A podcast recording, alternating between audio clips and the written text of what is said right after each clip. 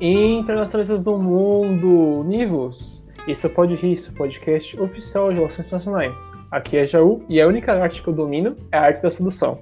E depois dessa frase vergonhosa, vamos para nossos colegas de sempre. Leonardo e Enzo, digam oi. Bom dia, boa tarde, boa noite. Pra gente que nossa única arte é dominar a arte do podcast mesmo. Bem-vindos ao Pode Rir. Sejam bem-vindos, meus queridos, a mais um episódio do Pode Rir. E eu, hoje, não vou passar vergonha nesta abertura. Isso aí, meus amigos, e hoje o episódio é bem bacana. A gente vai falar sobre arte das relações internacionais e como a arte e a RI se cruzam. E para isso a gente trouxe uma amiga nossa que estuda a área. Com vocês, Laiane, diga oi. Olá, internacionalistas. Eu sou a Laiane, eu também estudo RI com os meninos na Unesp Franca. E muito legal estar aqui. Agradeço o convite de vocês para bater esse papo que é tão interessante e tão importante hoje, que é essa vinculação entre arte e política, principalmente nesse contexto de desvalorização e precarização da arte que a gente vive no Brasil, né? Muito bem, Laiane, muito obrigado. Então, lava essa mão de tinta, fecha o pint e vem comigo.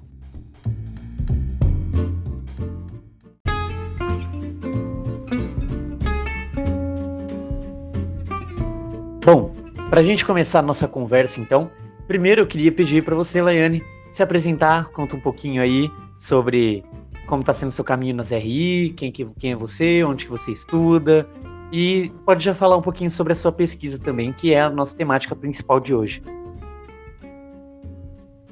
Então, eu estudo Relações Internacionais, né, na Unesp de Franca, Estou no terceiro ano e meus interesses em pesquisa são muito no campo da cultura, da identidade, e por isso que eu tenho tanto interesse, gosto tanto de falar de arte. Acho que tem questões muito importantes aí, que a gente não presta tanto atenção. E tenho pesquisado e tenho me interessado muito por arte e cultura brasileira é, e as intersecções que ela tem com a política brasileira e internacional.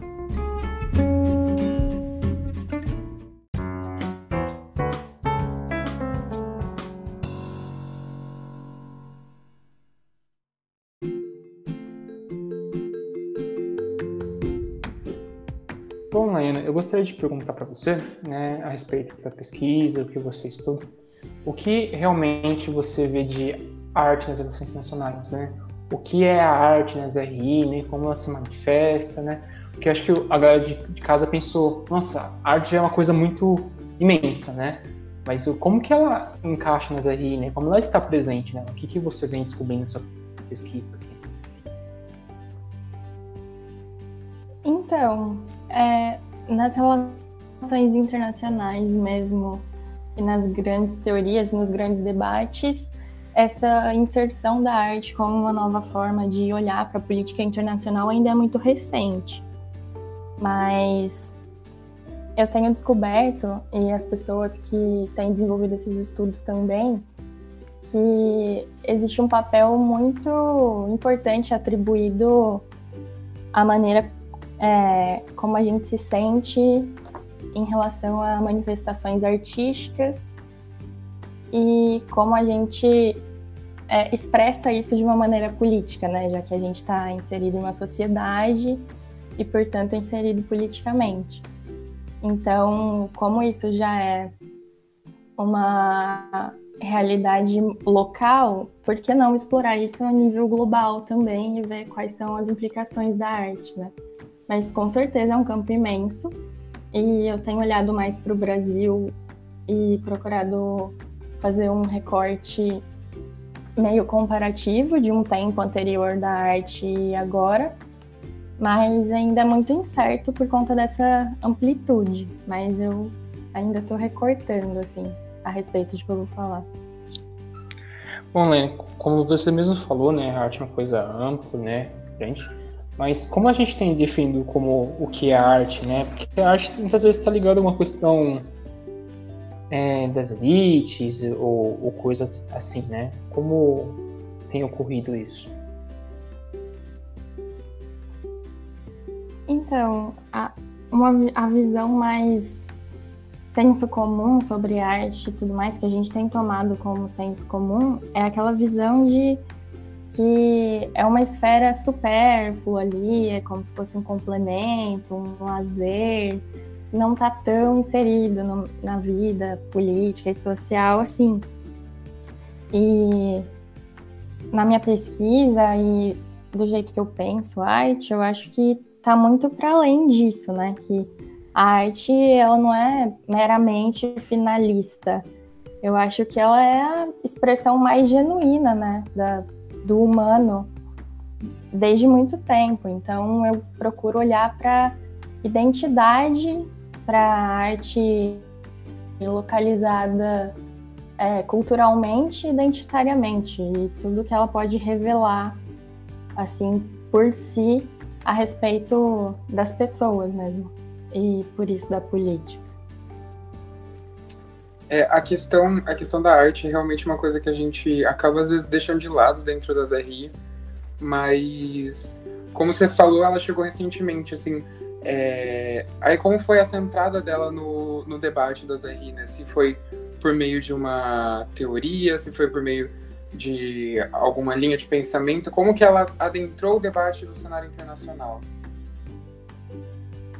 Então, essa, uh, essa abordagem mais artística de algumas.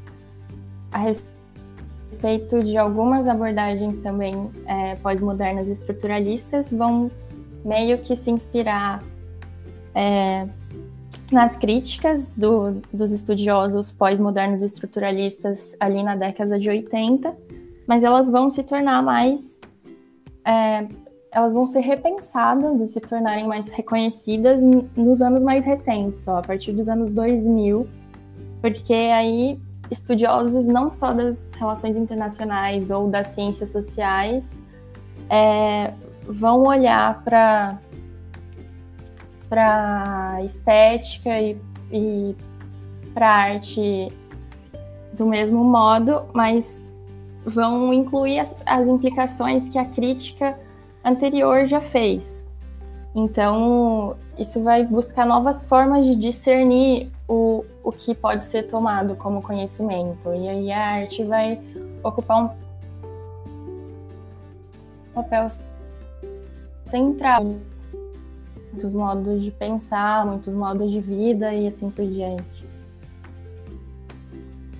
É, você mencionou anteriormente a questão de que você também trabalhava com a própria questão assim de identidade, né? Eu eu já li muito sobre o Said e ele ele parte de textos literários principalmente é, para tratar especificamente sobre a relação entre o eu e o outro, sendo o eu ocidental e o outro oriental. Você vê assim mais alguma grande contribuição, é, tanto de outros mundos também, porque querendo ou não, a gente acaba às vezes ficando preso muito à literatura e acaba esquecendo também da música, do cinema, é, das pinturas, das esculturas, então a gente acaba deixando algumas coisas de lado. Você acha que essas coisas estão vindo e sendo incorporadas pelas RI?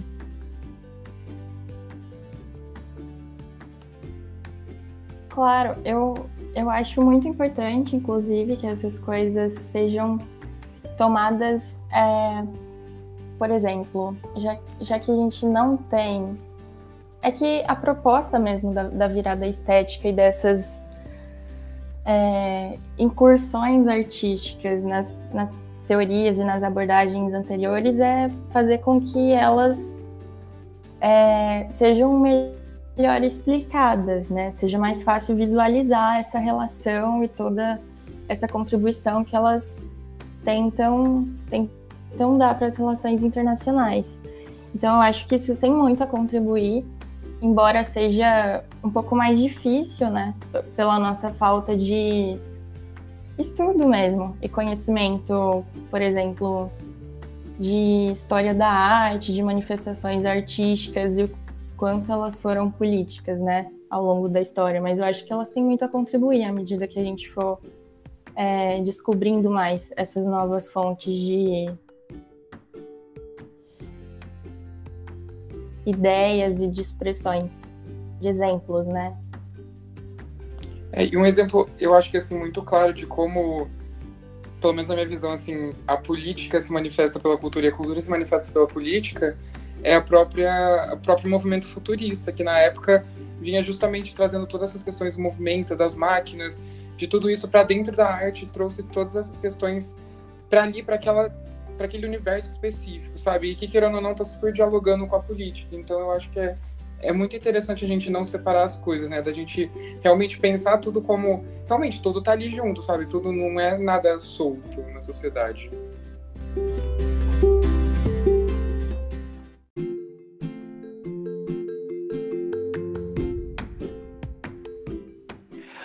Uma outra pergunta agora, Lai, que eu tenho para você é como que então essa essa virada estética, essa interpretação das artes nas RI e no geral, né, até fora das RI, ela enxerga a tomada de decisões.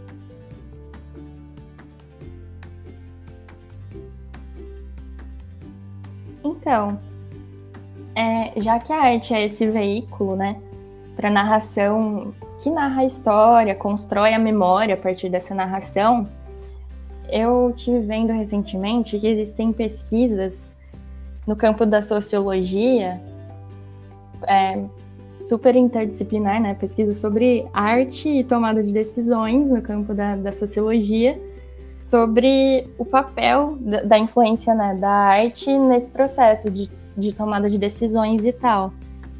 E nesse estudo, ele pontua que, principalmente a partir da, do advento né, da, da cultura e sociedade de massas, é, a gente tem gerado o que eles chamam de uma memória prostética, que seria mais ou menos um acervo de imagens mentais que a gente tem sobre eventos que foram muito importantes e não tem como a gente pensar neles e não visualizar diretamente. É, já que existe, né, conexão cerebral assim direta. E aí é, eles, esse estudo revelou assim que mesmo subconsci subconscientemente ou indiretamente, é, isso determina muito a linha de pensamento que vai ser seguida para tomar uma decisão em relação. Eu estava pensando, por exemplo, nesses tempos que a gente tem vivido, né?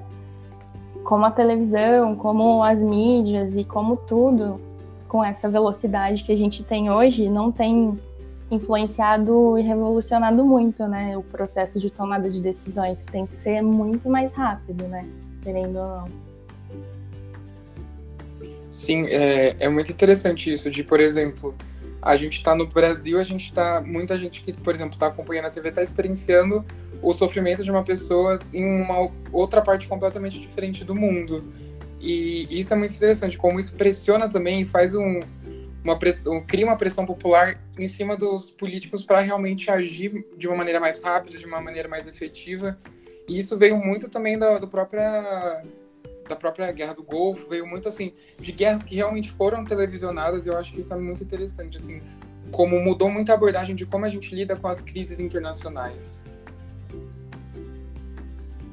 Exatamente. E isso também é muito importante, essa disseminação toda de imagens artísticas, imagens, sons e narrativas, que isso também, assim, de certo modo, de democratiza muito né, o debate sobre política local e internacional. Então, eu vejo como muito importante esses recursos. Não, com certeza. Ainda mais a gente que vive num país que cada vez menos as expressões artísticas são valorizadas, né? A gente vê órgãos que é, teoricamente deveriam ajudar na cultura e deveriam auxiliar as pessoas que produzem cultura sendo completamente jogados de lado.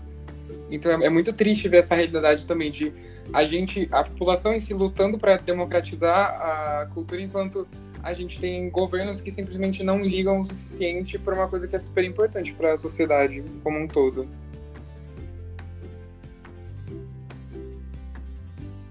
Exatamente. E em relação a isso, por exemplo, também, é, para expressar como é importante esse acesso, é que é, se as obras não são vistas, não são conhecidas, não são disseminadas é, para as pessoas, para o público, né? É como se elas não tivessem nenhum efeito, né? Nem social, nem político.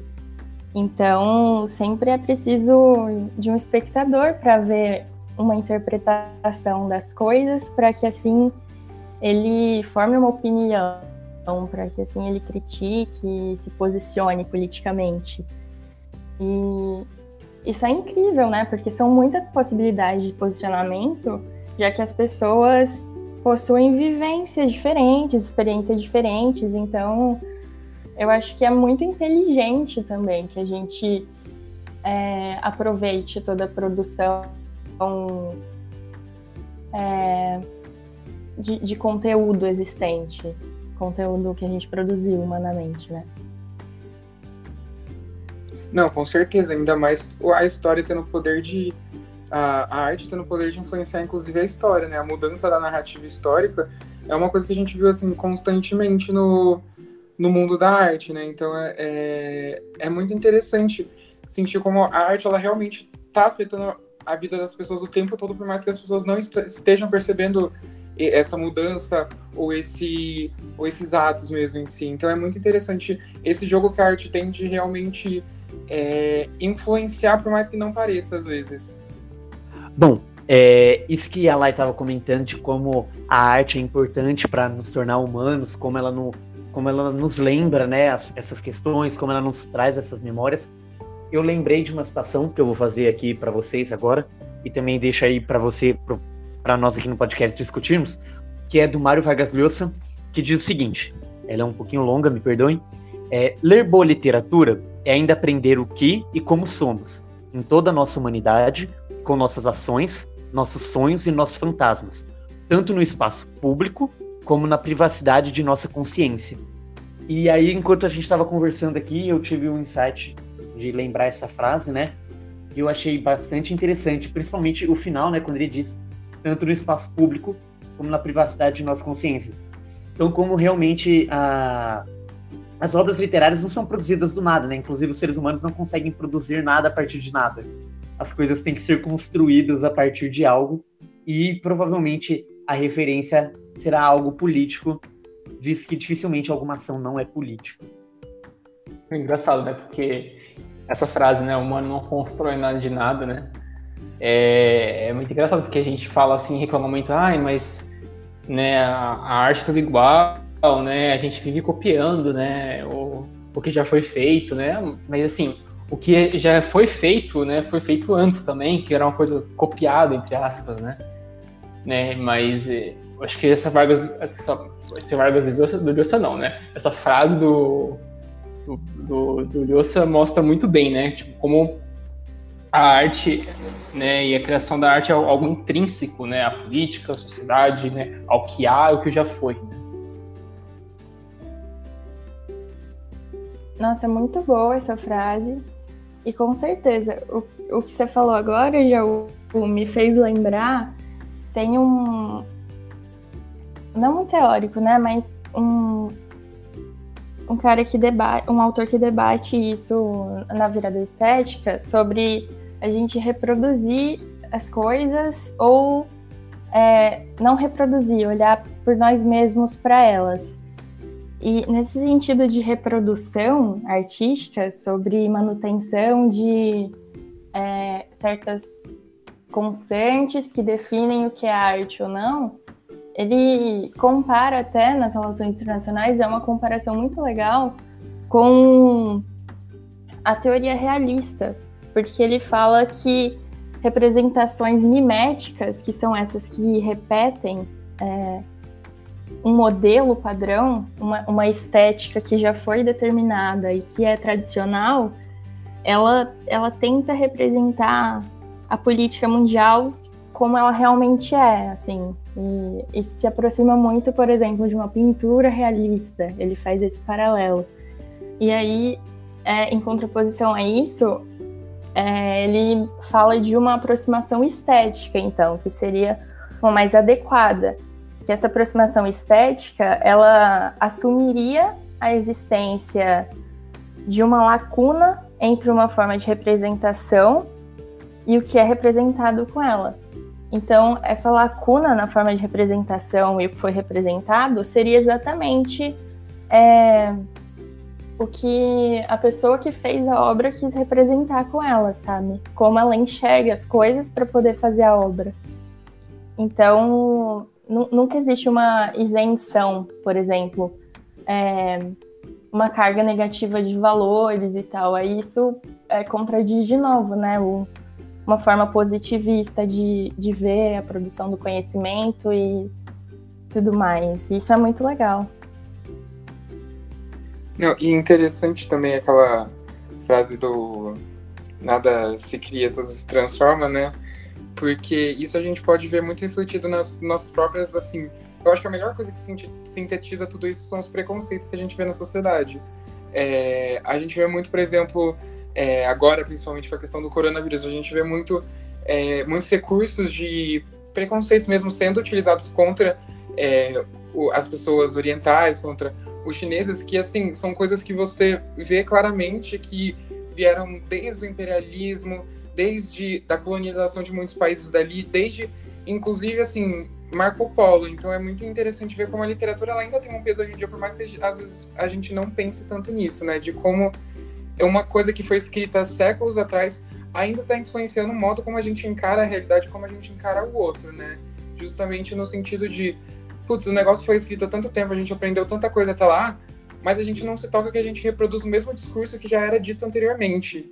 A gente reproduz os mesmos padrões, assim, de pensamento que a gente, por mais que saiba que sejam datados hoje, a gente ainda utiliza. Então é muito interessante ver como a arte tem esse jogo de é, prolongar as coisas também, prolongar os discursos, trazer os discursos cada vez mais fortes e trazer como se fosse dado pela sociedade, como se já isso é assim porque é aí e não uma interpretação mesmo, né? Então acho isso muito interessante.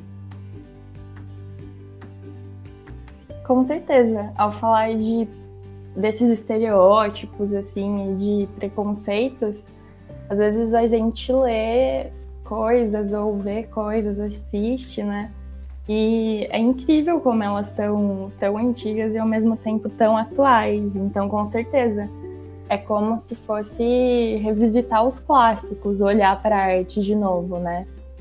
Olhar novas formas de interpretar coisas que já, já são dadas um, por um olhar crítico, sempre atento e sempre localizado, né? Sempre assumindo parcialidades e procurando uma via mais justa de interpretação, assim.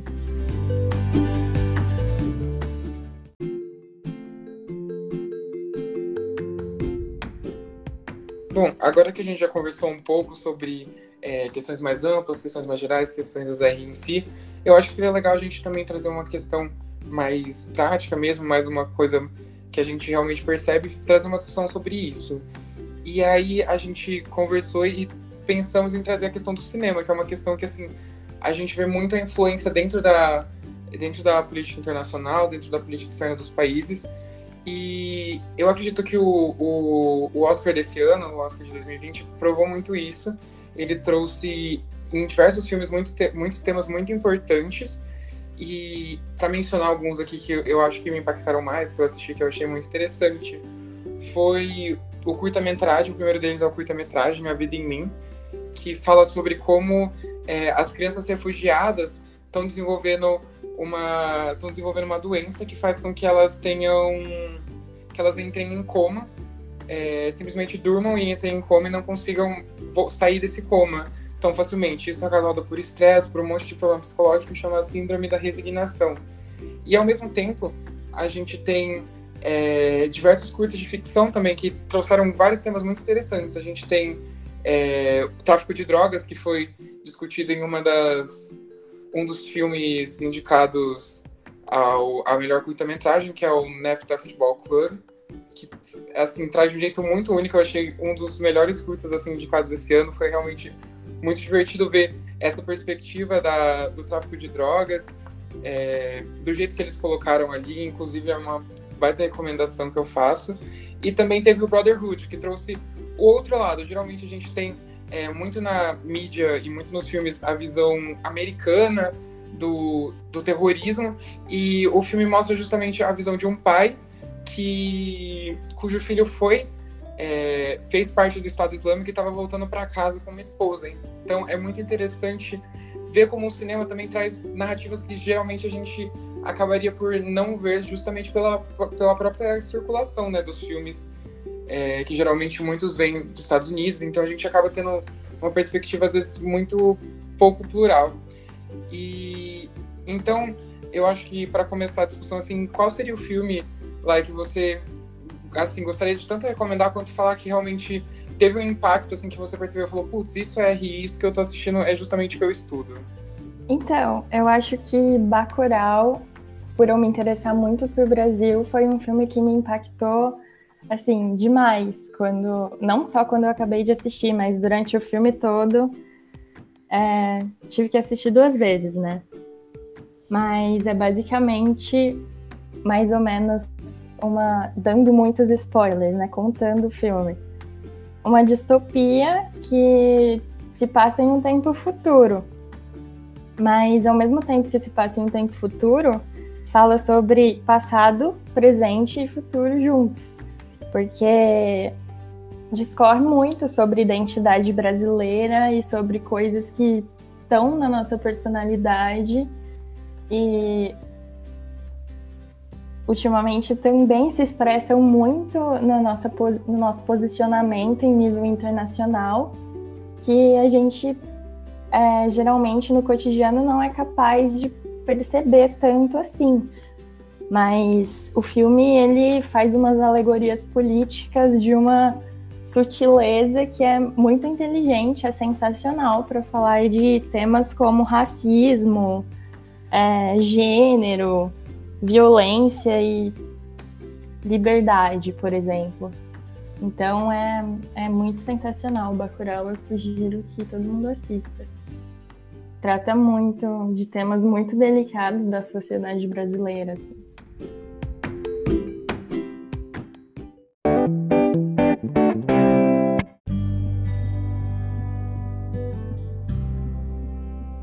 Bom, Lene, é, muito obrigado por todas as respostas. Foi bastante esclarecedor tudo que você trouxe aqui. Agora a gente vai para o nosso quadro clássico aqui com convidados, né? Nosso quadro ping-pong, né? Que a gente faz algumas perguntas informais, faz cobrir seu gosto, tudo, né? Para o público de casa dar uma julgada em você. Enfim, vamos à primeira pergunta que eu mais gosto desse quadro. Laiane, se você tivesse que escolher uma música, uma música para entrar num ringue, aquela música que te apresenta, assim, nem WWE, né? vai chamar a Laiane no ringue, né? Vai tocar uma música. Qual música seria? Esse vai te apresentar a música. Vai ser aquele negócio que nossa, vai, vai entrar no palco. Eu só ouço musiquinha aqui, ó, tranquila. Pode ser música tranquila, assim, aquela música tipo de apresentar você, né? Que você fala, nossa, isso é minha alma mesmo. se eu, for, se eu fosse sincera respondendo essa pergunta, seria qualquer música assim do Caetano Veloso. Ah, que não ser. tem impacto de ringue, mas. né? Quem sabe, né? O lutador já fica. Seria um MPB ali, sendo muito sincera. Alguma música em específico, assim? Então, não é uma música impactante de ringue, mas seria uma do Caetano Veloso é, alegria, alegria. É uma escolha. É uma escolha peculiar, né? Bastante. É, enfim, para sua pergunta. É, qual é o seu livro de cabeceira? Aquele livro que tem na sua estante, assim, que você mais gosta?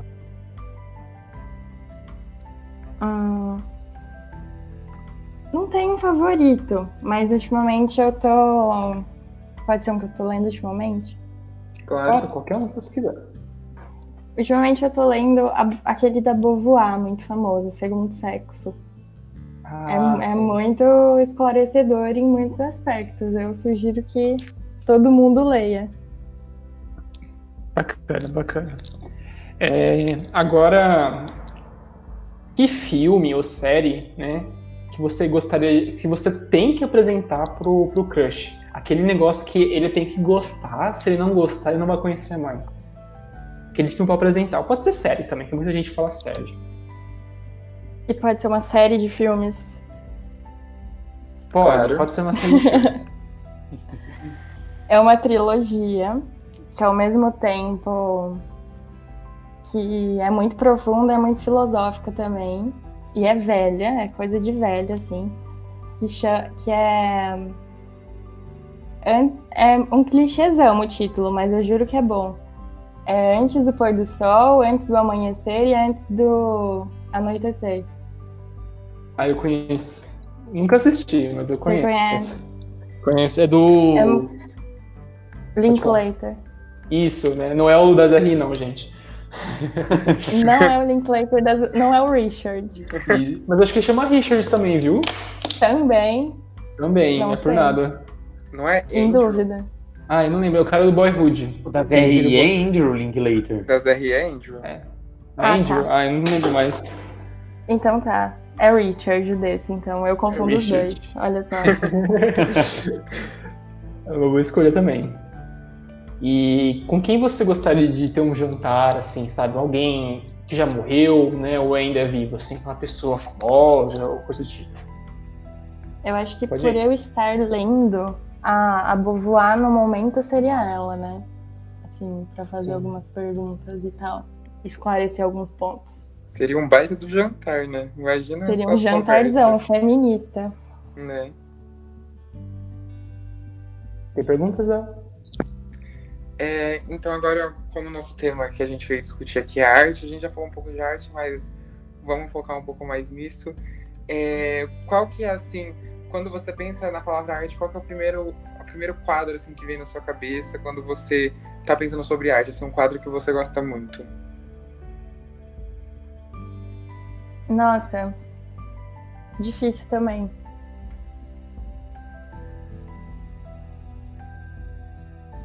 Eu acho que é um que eu tenho na minha parede, que um pequeno, né, na minha parede, uma réplica, mas que me lembra muito de uma coisa muito específica que é é um clichê, né, mas é, é pouco conhecido dele, é um, é um jardim do Van Gogh. Se eu não me engano, é um jardim de Arles. Nossa, Van Gogh é perfeito, assim, realmente... Que me lembra do, jar- do jardim da minha avó, por ser embaçadinho daquele jeitinho dele, expressionista. Me Uhum. lembra muito, aí eu gostei. Ah, que legal. É, Qual que foi, assim, a arte que mais te impactou? Sendo qualquer tipo, filmes, é, música, alguma coisa assim que te impactou muito, que você sente que, assim, você entrou naquela experiência sendo uma pessoa e saiu sendo outra. É, são muitos filmes, né? Mas ultimamente todos têm. Em todos eu começo a assistir uma e termino outra. Mas o que mais tem impactado ultimamente foi o Acordar para a Vida também, do Richard Linklater. Que é aquela animação dele que fala muito sobre o onírico, assim, sobre o universo dos sonhos e do subconsciente e tal. Muito interessante. Ah, que legal. Acho que é mais uma indicação do nosso podcast de hoje pro pessoal.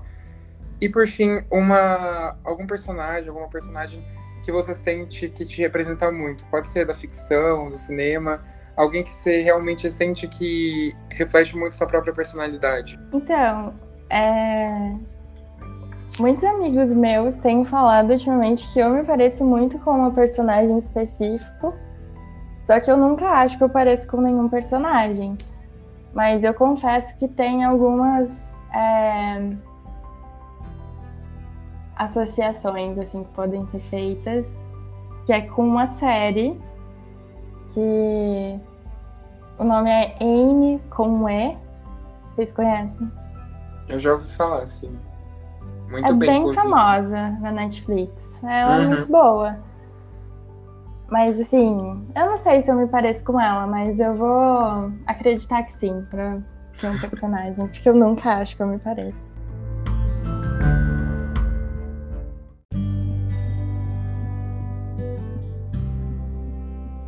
É isso, pessoal. Muito obrigado, Laiane, pela participação. Né? A gente agradece bastante você estar aqui com a gente. Foi um programa muito, muito legal.